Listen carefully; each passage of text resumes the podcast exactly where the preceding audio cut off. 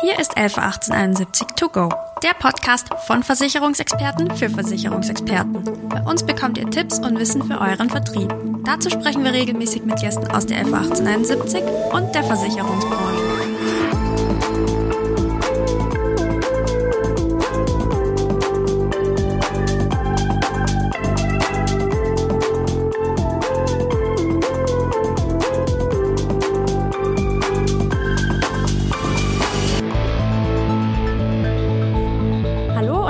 Willkommen zu einer neuen Folge von 111871 To Go, dem Podcast für Versicherungsexperten. Mein Name ist Rebecca Gröger und ich bin bei der 111871 Teil des Social Media Teams. Vielleicht habt ihr in die letzte Folge reingehört, beziehungsweise in eine der letzten Folgen. Da hatten wir Gunter Schäfer von ÖkoWorld zu Gast und er hat uns sehr, sehr viele Einblicke gegeben, auch zum Thema Klimarente. Und das war für uns eigentlich auch ein schöner Anlass zu sagen, wir steigen noch mal ein bisschen tiefer ins Thema ein und schauen auch das Thema Fondsmanagement beziehungsweise auch das Anlageuniversum noch mal ein bisschen genauer an. Und genau, dafür habe ich mir Nedim Kaplan eingeladen. Er ist stellvertretender Leiter des Portfolio-Managements und kann uns da bestimmt die ein oder andere interessante Antwort liefern. Hallo Nedim, schön, dass du hergekommen bist. Hallo Rebecca, ich freue mich auch, dass ich hier bin, in meiner früheren äh, Wahlheimat in München, hier bei euch bei der LV 1871 zu sein. Nicht weit weg von meinem früheren Arbeitsplatz ist natürlich, fühlt sich an, als wäre ich hier wieder zu Hause. Heimspiel also. Heimspiel. Quasi.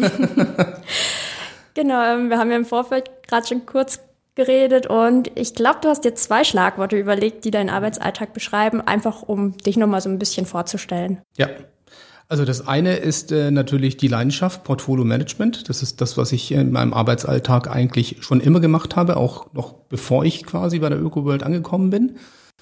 Die Leidenschaft für die Finanzmärkte, für die Kapitalmärkte, die ganzen Verflechtungen, das ist die eine Seite und die andere Seite die mir vor allen Dingen bei der ÖkoWorld und durch unseren Gründervater Alfred nahegebracht worden ist, wo ich immer ein Interesse für hatte, das ist das Thema Nachhaltigkeit. Also in unserem Fall das ethisch-soziale und das ökologische, das dahinter steckt. Diese zwei Seiten, das ist etwas, was mich in meinem Arbeitsalltag äh, jeden Tag packt, wo ich jeden Tag wirklich mit viel Herzblut sage, das, das ist spannend. Jeder Tag ist ein anderer Tag und ja, einfach das Thema Portfolio-Management und Investments einfach von zwei Seiten zu betrachten. Das ist total spannend, kann ich dir sagen. Glaube ich dir. Ich habe mich auch ein bisschen eingelesen bei euch auf der Website und fand mhm. auch das super spannend.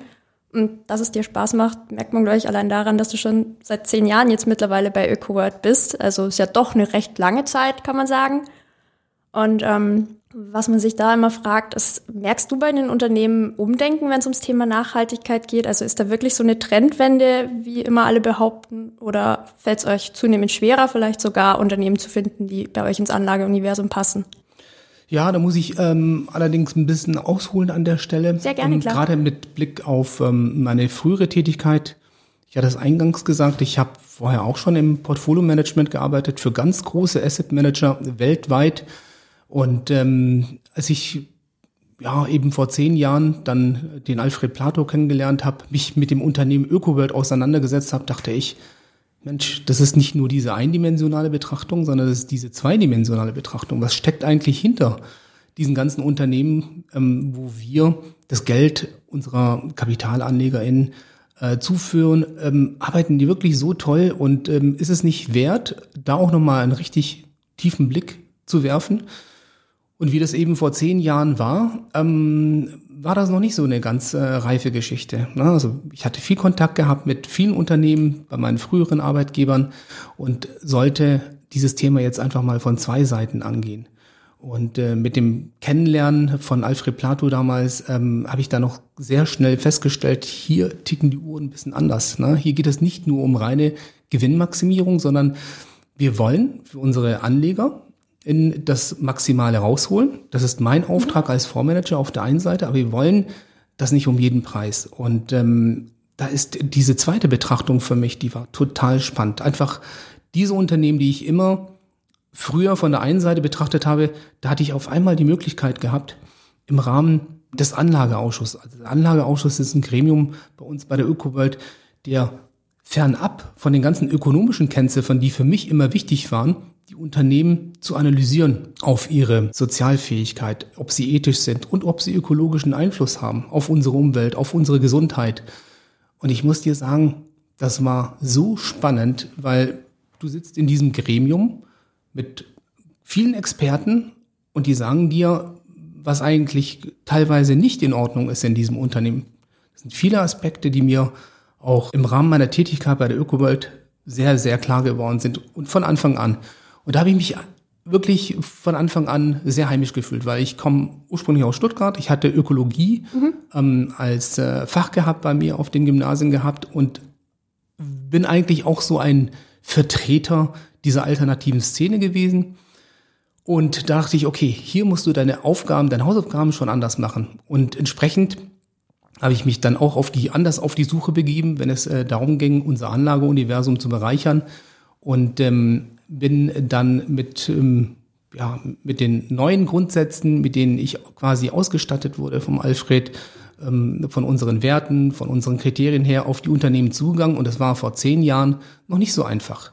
Wir haben Kontakt aufgenommen zu Unternehmen, die teilweise vielleicht auch gute Produkte hatten, die zu uns gepasst haben, aber vielleicht nicht die Prozesse. Und dann mussten wir hier natürlich auf die Bremse äh, treten. Manchmal war das aber auch so, dass vieles gepasst hat, im Sinne von das Produkt passt oder die Dienstleistung, die Prozesse in diesem Unternehmen waren total spannend, mit den Ökoböll-Kriterien verträglich, ähm, aber da wurde nicht berichtet. Denn vor zehn Jahren waren die, ja, da waren wir eigentlich mehr Paradiesvögel. Ne? Also wir, wenn wir gesagt haben, ja, aber wir sind eben die ähm, Öko-Investoren, dann hieß es, ah ja, ihr macht ja diese Nische, ne? Und äh, entsprechend ähm, können wir euch da vielleicht jetzt an der Stelle nicht alle Fragen beantworten, aber wir kümmern uns drum. Und das hat sich jetzt, glaube ich, in den letzten Jahren massiv geändert. Also das Bewusstsein seitens der Unternehmen, das ähm, hat sich massiv verändert in unsere Richtung. Also dann man, auch Kommunikation im Umkehrschluss. Genau, Kommunikation, äh, wenn es um Zertifikate, Standards geht, Umweltzertifikate oder Zertifikate, Umweltmanagementsysteme, Managementsysteme im Allgemeinen, wo einfach gewisse Kriterien berücksichtigt werden die sind für Unternehmen heute sehr, sehr wichtig. Und ähm, da sind nicht nur wir, da sind auch viele andere Investoren mittlerweile auch auf diesen Zug aufgesprungen, haben gesagt, wir brauchen mehr Informationen über die Art, wie ihr die Produkte herstellt, über die Lieferketten, über die sozialen Standards in diesen Unternehmen. Das ist uns auch nicht egal und entsprechend haben immer mehr Unternehmen angefangen, an der Stelle zu berichten und sind dann auch entsprechend transparenter geworden. Das war vor zehn Jahren nicht der Fall. Erleichtert also quasi euren Job schon. Das, das erleichtert mhm. unseren Job, ändert aber nichts daran, dass wir ähm, uns da auch nicht in die Irre führen lassen wollen. Es gibt viele Unternehmen, die präsentieren sich von einer sehr, sehr grünen Seite. Aber wenn man genauer hinguckt, und wir haben auch das richtige Personal dafür und auch den richtigen Prozess, das heißt, das bin nicht ich, das sind meine Kollegen aus dem Nachhaltigkeitsresearch, das sind die äh, Kollegen, die im Anlageausschuss tätig sind, das sind Experten und die kann man nicht so leicht täuschen. Also wenn es um Prozesse geht, wenn es um Managementsysteme geht, wenn es um Kriterien geht, dann gucken die da nochmal genauer hin und ähm, lassen sich da nicht hinters Licht führen. Ist ja auch ganz gut so, weil der Kunde will ja bei euch dann auch, dass das tatsächlich so grün ist, wie er es erwartet. Gibt es dann irgendwie Branchen oder Länder im Moment, die für euch besonders interessant sind? Absolut. Also gerade jetzt äh, vor dem Hintergrund der aktuellen politischen Situation, in der wir gerade stecken, hier in Europa, fallen uns natürlich viele Themen hier wieder teilweise auf die Füße, weil die Politik es versäumt hat in den letzten 10, 15 Jahren da einfach ja auch etwas vorausschauend, ethisch, ähm, ökologisch zu handeln äh, in ihrem politischen Betrieb. Wir sehen es ja momentan, die Energieversorgung in Europa beispielsweise die hängt im Prinzip von einem Mann ab, dessen Namen, glaube ich, hier alle äh, im Raum kennen. Und äh, wir haben uns in eine Abhängigkeit an der Stelle begeben, wo wir denken, dass es eigentlich überhaupt nicht hätte so weit kommen dürfen.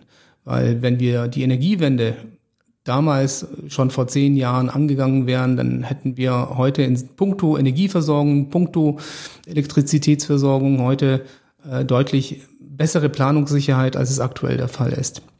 Das heißt, die Branche, die uns ja schon seit unserer Gründung eigentlich umtreibt, ähm, wo wir immer gesagt haben, wir brauchen mehr alternative erneuerbare Energien. Wir dürfen nicht auf Öl, Gas oder Atomenergie setzen. Das ist nicht nachhaltig. Ähm, wir dürfen nicht uns nicht in Abhängigkeiten begeben. Das ist quasi die Situation, in der wir sind. Wir haben zu wenig erneuerbare Energien und entsprechend ist diese Branche für uns momentan besonders attraktiv, weil wir haben, wir setzen auf erneuerbare Energien, wir setzen auf Photovoltaik, wir setzen auf Windenergie. Das sind die Energieträger der Zukunft und da hätte man natürlich viel früher umsteuern müssen. Und aktuell sind das auch die Themen, die momentan an den Kapitalmärkten rocken, wenn es um Energie- und Versorgungssicherheit geht. Ja, die Themen, die ihr bedient, sind ja bei uns in der Klimarente auch alle drin. Also da sind alle eure Fonds beinhaltet. Und ich habe gesehen, dass auch einer dabei ist, der sich ums Thema Wasser dreht, also ein Wasserfonds. Und ich finde, das ist ein super spannendes Thema, weil man kann sich es vielleicht als Laie auch gar nicht so vorstellen, dass man jetzt anfängt, in Wasser zu investieren, weil man dreht den Hahn auf, es kommt raus und ist halt einfach da. Also ist vielleicht gar nicht so greifbar. Wie kann man denn global nachhaltig in Wasser investieren? Ja, das ist ein sehr guter Punkt, Rebecca. Wir wissen ja, wie viel Wasser verbraucht wird, um beispielsweise ein T-Shirt herzustellen. Das ist in den letzten Jahren, glaube ich, auch immer mehr in das Bewusstsein vorgedrungen, dass viele Produkte, ob das jetzt der Kaffee ist, den du mir hier freundlicherweise angeboten mhm. hast, der hat auch einen ordentlichen Wasserfußabdruck sozusagen. Und äh, das sind äh, alles Prozesse, mit denen wir uns angesichts des Klimawandels und angesichts der Dürren, die wir aktuell erleben in Europa ähm, und auch in anderen Teilen der Welt, dringt dieses Thema immer mehr in das Bewusstsein, weil wir stellen auch vor, unserem, vor unserer Haustüre fest, es ist nicht mehr so grün wie vor zehn Jahren.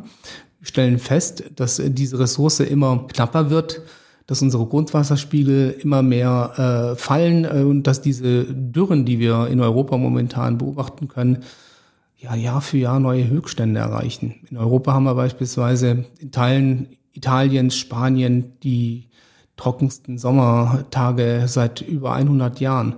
Und dann geht es natürlich auch darum, ähm, wenn wir unseren Lebensstandard halten wollen, brauchen wir einen Wasserverbrauch, der mit dem Klimawandel auch vereinbar ist.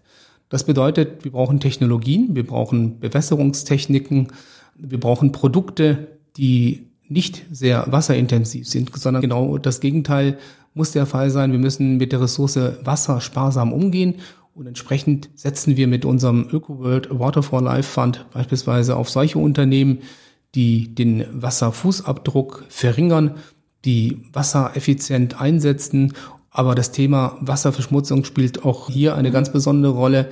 Und da geht es beispielsweise um das Thema Landwirtschaft.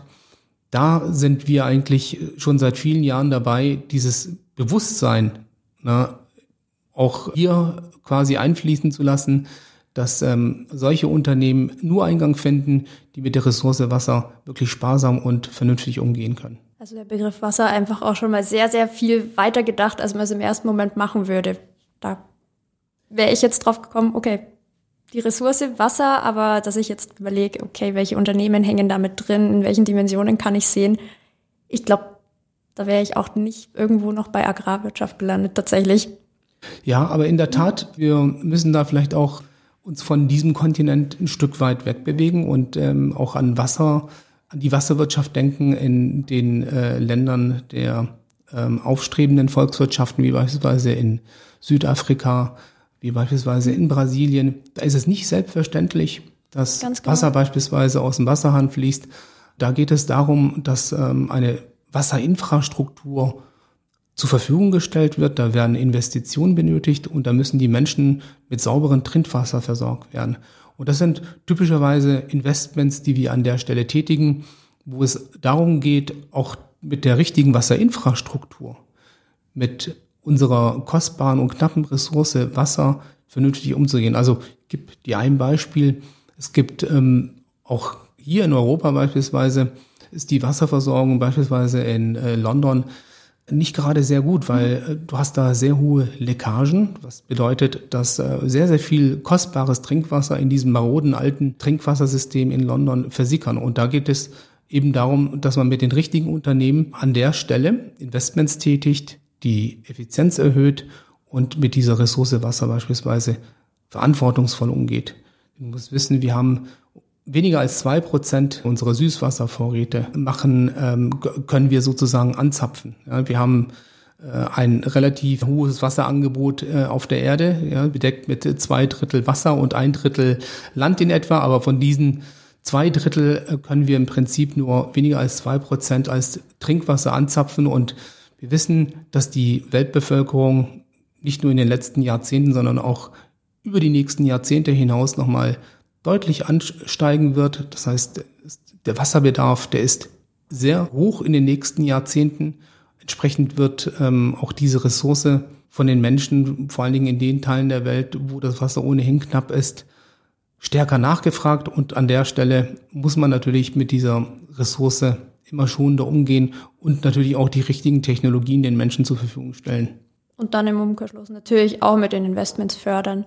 Richtig. Also da ist ein gigantischer Kapitalbedarf erforderlich und ähm, wir schauen uns natürlich die Unternehmen an, die an der Stelle mit den richtigen Produkten am Markt sind. Und ich als Fondsmanager habe dann natürlich auch ähm, ein Auge darauf, äh, dass man auch mit diesen Unternehmen entsprechend eine ethisch, soziale und ökologische Rendite verdienen kann. Das ist dann eigentlich auch so die Grundvoraussetzung für dich als Fondsmanager, was ein Unternehmen erfüllen muss fürs Anlageuniversum, also dass all diese Dimensionen erfüllt sind. Das, das Schöne, wenn wir über dieses Thema äh, sprechen, ist, äh, wir haben ja diesen getrennten Investmentansatz. Und an der Stelle, noch bevor ich quasi die Entscheidung treffen kann, gibt es äh, einen Nachhaltigkeitsresearch, mhm. beziehungsweise unsere Expertinnen ähm, aus dem Nachhaltigkeitsresearch, die schauen sich das Unternehmen an, dahingehend, ob unsere Kriterien beispielsweise im Bereich äh, der sozialen, ethischen und ökologischen Kriterien erfüllt werden. Und erst dann komme ich eigentlich mit meiner finanzwirtschaftlichen Brille zum Zuge. Das heißt, ist es für dich dann dadurch einfacher oder eher komplizierter, weil du ja mehr Einschränkungen hast? Es gibt mir auf jeden Fall ein besseres Gefühl. Mhm. Das ist ein Unternehmen sozusagen, das vorher schon geprüft wurde.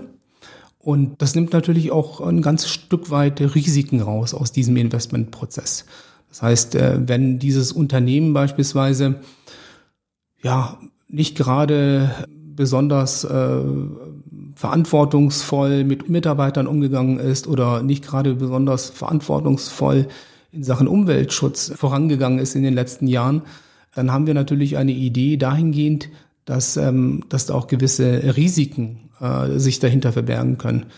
Denk da nur an diese ganzen Umweltkatastrophen, die in Brasilien beispielsweise sind wir wieder bei Brasilien, diese ganzen Minenunternehmen, diese ganzen Bergbauunternehmen, die durch den Raubbau an der Natur ähm, nicht nur sich, ähm, sondern auch den Menschen äh, massiv geschadet haben, weil da einfach viele Prozesse, Umweltauflagen beispielsweise nicht äh, beachtet worden sind.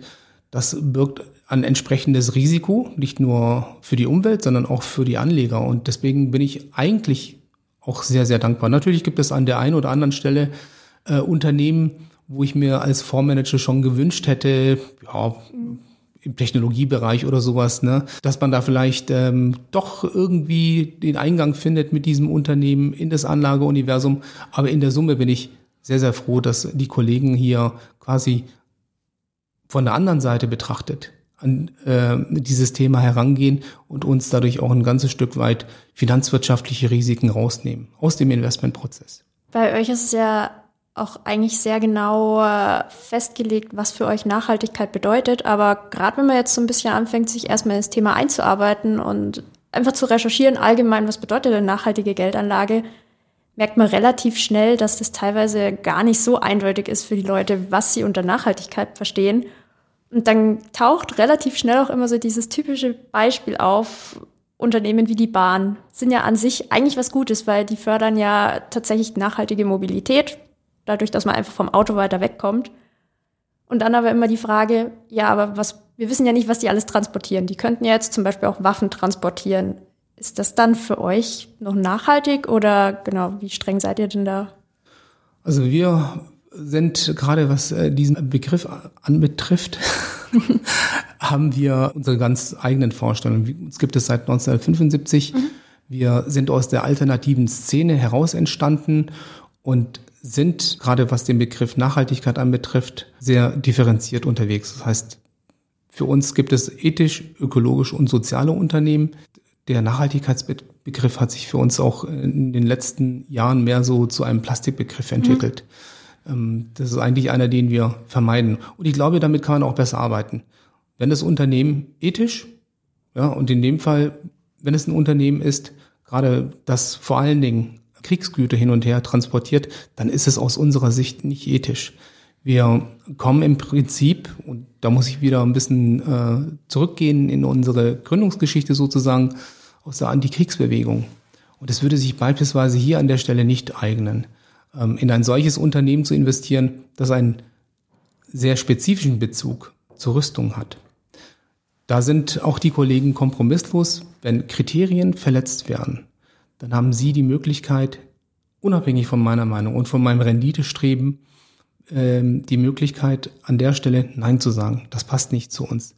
Und das ist das, was diesen getrennten Investmentprozess, denke ich, ausmacht, glaubwürdig macht und uns auch wieder auf der Portfolio-Management-Seite dieses Gefühl gibt, dass wir hier uns wirklich auf unsere Arbeit konzentrieren können. Dann in dem Moment, wo diese Risiken quasi in gewisser Weise ausgeschlossen werden, wenn es eben um Korruption geht, um andere Aspekte, äh, die beispielsweise bei Waffengeschäften äh, typischerweise vorkommen, äh, wo es um Geldwäsche geht.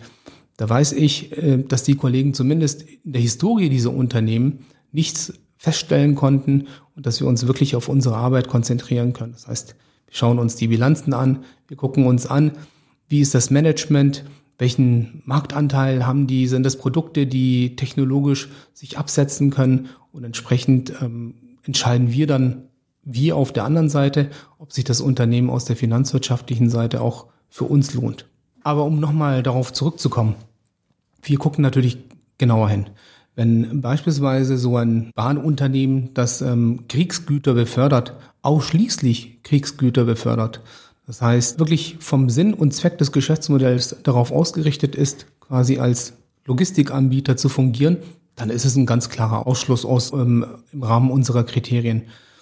Handelt es sich allerdings um ein Unternehmen, das sowohl als auch beispielsweise, also sprich Dual Use, da ist die Abgrenzung äh, relativ eindeutig. Ein Unternehmen, das auch gelegentlich Rüstungsgüter, wie jetzt beispielsweise in dem Beispiel, das du jetzt genannt hast, Deutsche Bahn Cargo, auch befördert, wäre kein Ausschlusskriterium. Aber wenn es sich um ein Unternehmen handelt, das beispielsweise nur einzelne Komponenten herstellt, ganz spezifisch für den Einsatz in der Rüstungsindustrie, dann ist es ein ganz eindeutiger Verstoß. Und da sind die Kollegen aus dem Research auch ähm, sehr unnachgiebig. Also dann für mich nochmal zum Verständnis, wenn ich jetzt das Unternehmen als großes Ganzes betrachte und es vielleicht einen mini kleinen Punkt gibt, wo es halt dann zwischendurch mal abweicht, wie jetzt gelegentlich, dass doch mal eine Waffe mit drauf ist oder Rüstung, dann äh, betrachtet ihr aber trotzdem eher die positiven Aspekte, die da überwiegen, dass halt die Bahn durchaus nachhaltig ist, ja, wenn man jetzt den Umweltaspekt betrachtet. Richtig. Genau. Also du musst dir einfach darunter vorstellen, man kann diese Waggons, die zur Verfügung gestellt werden, sowohl als auch nutzen. Mhm. Das steckt hinter dem Begriff Dual Use. Und an der Stelle wird dann nochmal differenziert. Also auch hier nochmal das Beispiel mit Tempo-Taschentüchern. Die können wir zivil nutzen, aber die kannst du natürlich auch Menschen, die in einer Kaserne beispielsweise arbeiten, auch zur Verfügung stellen. Das ist kein äh, Ausschlusskriterium. Das ist heißt, auch was, das ich als Unternehmen gar nicht unbedingt steuern kann, wer jetzt meine Tempotaschentücher kauft. Richtig, genau, richtig. Ja, aber so wie beispielsweise ein Unternehmen Produkte herstellt, die ausschließlich für die militärische Anwendung gedacht sind, dann kommen mhm. unsere Kollegen ins Spiel und sagen dann raus damit. Und da sind wir wirklich rigoros. Da gibt es auch ähm, bei uns, bei der Ökowelt, gibt es auch keine Umsatzschwellen. Das heißt, ähm, wir schließen, verschließen da nicht die Augen, wenn dieser Umsatzanteil unter fünf Prozent ist oder unter zehn Prozent ist. Das ist ja das, was sich äh, bei einigen doch wieder verbirgt, weil man äh, dieses Thema dann anhand von Umsatzschwellen ein Stück weit umschiffen möchte. Ähm, das ist aber bei uns aufgrund unserer Erfahrung, die ich vorhin auch nochmal ähm, erwähnt habe, mit Blick auf unsere Kriterien, mit Blick darauf, wo wir herkommen, aus der Antikriegsbewegung, sind das ganz klare Ausschlusskriterien und dann wird auch nicht lange darüber verhandelt. Das Unternehmen wird ausgeschlossen, mhm. wenn es sich um ganz spezifische Rüstungsprodukte beispielsweise handelt. Also da auch sehr konsequent. Ähm, was du jetzt mehrfach angeteasert hast, ist, dass ihr ja sehr genau hinschaut und ähm, bei euch auf der Website war vor kurzem ein Bericht drin, den fand ich persönlich ganz spannend. Dass ja bei euch die Analystinnen und Analysten von ÖkoWare tatsächlich auch weltweit unterwegs sind und sich die Unternehmen wirklich anschauen. Also die besuchen die Unternehmen, fragen da nochmal genauer nach. Wie wichtig ist denn für euch dann dieser persönliche Austausch? Also spielt der eine sehr große Rolle beim Entscheidungsprozess und wie kann man sich so einen Besuch eigentlich vorstellen? Ja, das ist äh, ein ganz guter Punkt, den du hier aufgreifst. Ähm, wir betrachten das Unternehmen nicht auf der Basis von Kennziffern, sondern wir wollen das Geschäftsmodell vor allen Dingen verstehen. Und wir wollen uns ein Bild machen von dem Unternehmen. Das passiert auch wieder von zwei Seiten. Wir auf der finanzwirtschaftlichen Seite, wir nehmen Kontakt auf zu den Vorständen, zu den Finanzvorständen, wollen uns ein Bild über die wirtschaftliche Lage machen und unsere Kolleginnen und Kollegen aus dem Nachhaltigkeitsresearch, die wollen in Erfahrung bringen, ob die Kriterien, die für uns Anwendung finden, auch tatsächlich eingehalten werden. Und das ist von einem Schreibtisch aus weniger möglich, beispielsweise mhm. im Bereich der Finanzwirtschaft, als wenn es jetzt beispielsweise um diese Kriterien geht. Das heißt, wenn Produktionsstätten vorhanden sind und äh, wir bei einigen Fragen äh, noch im Unklaren sind, dann kommen wirklich unsere Kollegen und Kollegen zum Einsatz, die setzen sich ins Flugzeug und machen sich ein persönliches Bild. Und das hat uns in der Vergangenheit schon sehr oft geholfen, da bei den Unternehmen entsprechend vor Ort zu sein, sich die Produktionsprozesse anzugucken, tatsächlich ähm, sich ein Bild darüber zu machen, wie äh, die Prozesse in diesen Unternehmen ablaufen. Und das gibt uns natürlich ein deutlich besseres Gefühl, gerade wenn man sich dann vor Ort ein eigenes Bild über das Unternehmen macht, als wenn man sich anhand von schönen Reports und schönen Zertifizierungen ähm, die Welt schön äh, malen lässt von den entsprechenden Unternehmen. Also ist das Persönliche tatsächlich auch das ausschlagende Kriterium am Ende. Richtig. Aber die Möglichkeit, vor allen Dingen bei produzierenden Unternehmen, ähm, sich das vor Ort anzugucken, das ist, das ist natürlich eine ist ganz, auch wahnsinnig spannend wahrscheinlich immer wieder. Es ist, es ist wahnsinnig spannend und ähm, man kommt diesen Unternehmen natürlich auch ein ganzes Stück weit näher. Man hat einen persönlichen Kontakt, man hat die Möglichkeit, sich führen zu lassen durch die Produktionsräume. Man kann ähm, einige bestimmte Fragen stellen, die vielleicht nicht auftreten, wenn man sich ähm, beispielsweise über ein Zoom-Meeting trifft. Und das sind für uns ganz wichtige Fragen, die geklärt werden müssen. Und deswegen gerade im Bereich der Unternehmen, die ähm, kapitalintensiv sind, die vor allen Dingen auch in den Emerging Markets beispielsweise stattfinden, da ist es uns besonders wichtig, da nochmal genauer hinzugucken auf die Prozesse, und auf die Produktionsmöglichkeiten, die vor Ort Anwendung finden. Durch die Notwendigkeit zu reisen ist uns natürlich auch bewusst, dass wir das äh, klimaneutral machen möchten und deswegen kompensieren wir natürlich auch, wenn wir Unternehmen vor Ort treffen und ins Flugzeug steigen müssen, diesen CO2-Ausstoß mit entsprechenden Zertifikaten. Das gilt sowohl für uns im Portfolio-Management als auch für die Kolleginnen im Nachhaltigkeitsresearch. Wir können Selbstverständlich nicht mit dem Paddelboot nach Südamerika. Das würde sich nicht rechnen, würde zu lange dauern und zu viele Risiken bergen. Und die Kontakte haltet ihr aber dann auch, wenn das Unternehmen mal im Voruniversum drin ist. Also das ist einfach ein laufender Prozess, oder? Richtig. Also einmal aufgenommen heißt nicht, die sind und bleiben dann für alle Ewigkeiten da. Ganz genau. Ganz, ja. Das ist, das wäre natürlich für die Unternehmen ganz gut. Die müssen sich einmal gut präsentieren und dann könnten sie ja hingehen und nach ein paar Jahren wieder alles über den Haufen werfen. Nee, das ist nicht bei uns der Fall. Also wir werden, ähm, wir haben einen Prozess dahingehend, dass wir diese Unternehmen fortlaufend überprüfen. Das heißt, ähm, wenn dieses Unternehmen einmal aufgenommen wurde, dann müssen wir auch äh, sicherstellen, dass die Kriterien auch dauerhaft eingehalten werden. Und genau mhm. darum geht es dann auch. Bei den Unternehmen, die ein gutes Bild haben, wo wir Investments getätigt haben, da geht es dann darum, dass auch eine fortlaufende Prüfung stattfindet.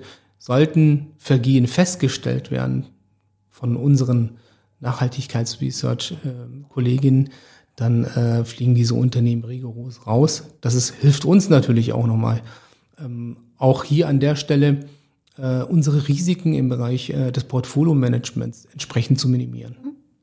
Ist es dann bei so einem Unternehmen, das rausfliegt, auch schon mal vorgekommen, dass dadurch erstmal wieder das Bewusstsein da war, hey, wir müssen nochmal nachjustieren. Also gibt es dann auch die Möglichkeit, dass Sie wieder in euer Anlageuniversum reinkommen, tatsächlich, wenn Sie da nacharbeiten?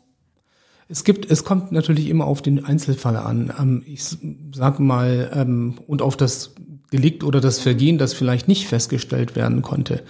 Ähm, wenn ein Unternehmen beispielsweise Greenwashing dahingehend betrieben hat, dass, dass sie verheimlicht haben, dass sie in Wirklichkeit äh, nicht nachhaltig im Bereich äh, der Landwirtschaft produziert haben oder doch vielleicht ähm, Chlorchemie eingesetzt haben, obwohl sie uns gesagt haben, dass sie das äh, nicht tun, dann sind es, ist es ein Vertrauensbruch. Und ich, ich würde nicht davon ausgehen, dass ähm, unsere äh, Kolleginnen, die diese Expertise haben, das dann auch äh, so ohne weiteres verzeihen würden.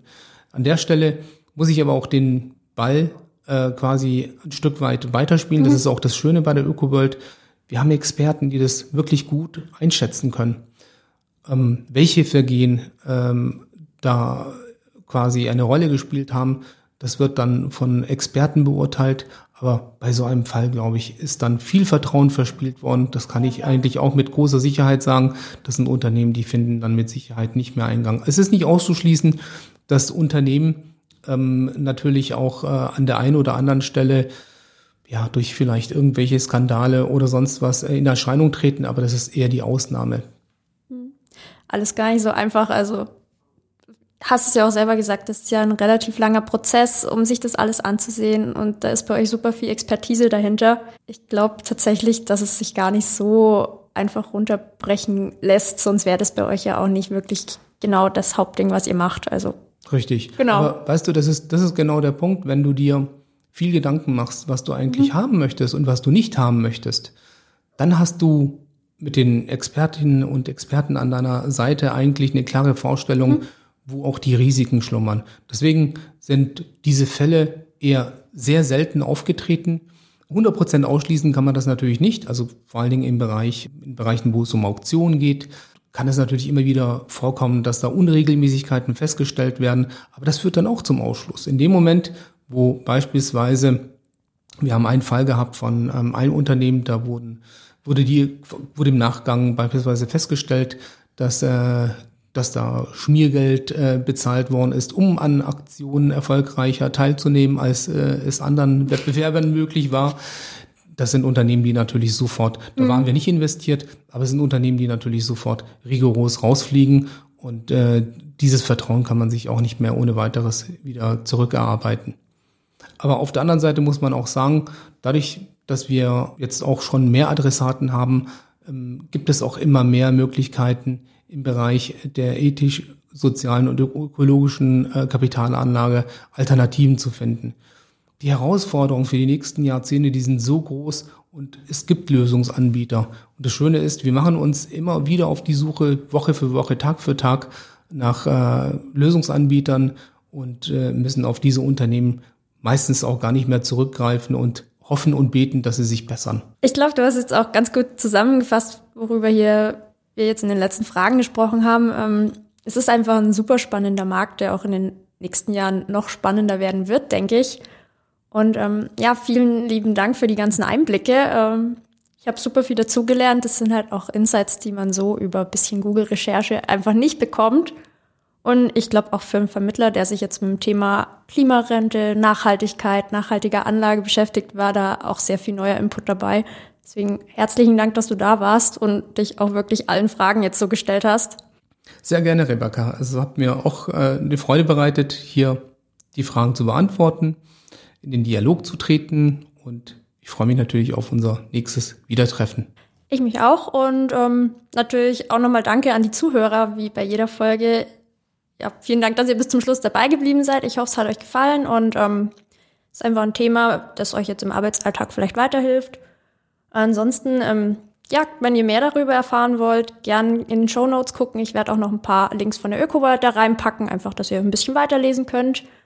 Und ansonsten, wenn Fragen offen bleiben, gern als Themenvorschlag an uns, socialmedia at 111870.de oder über alle möglichen Plattformen, auf denen wir so unterwegs sind.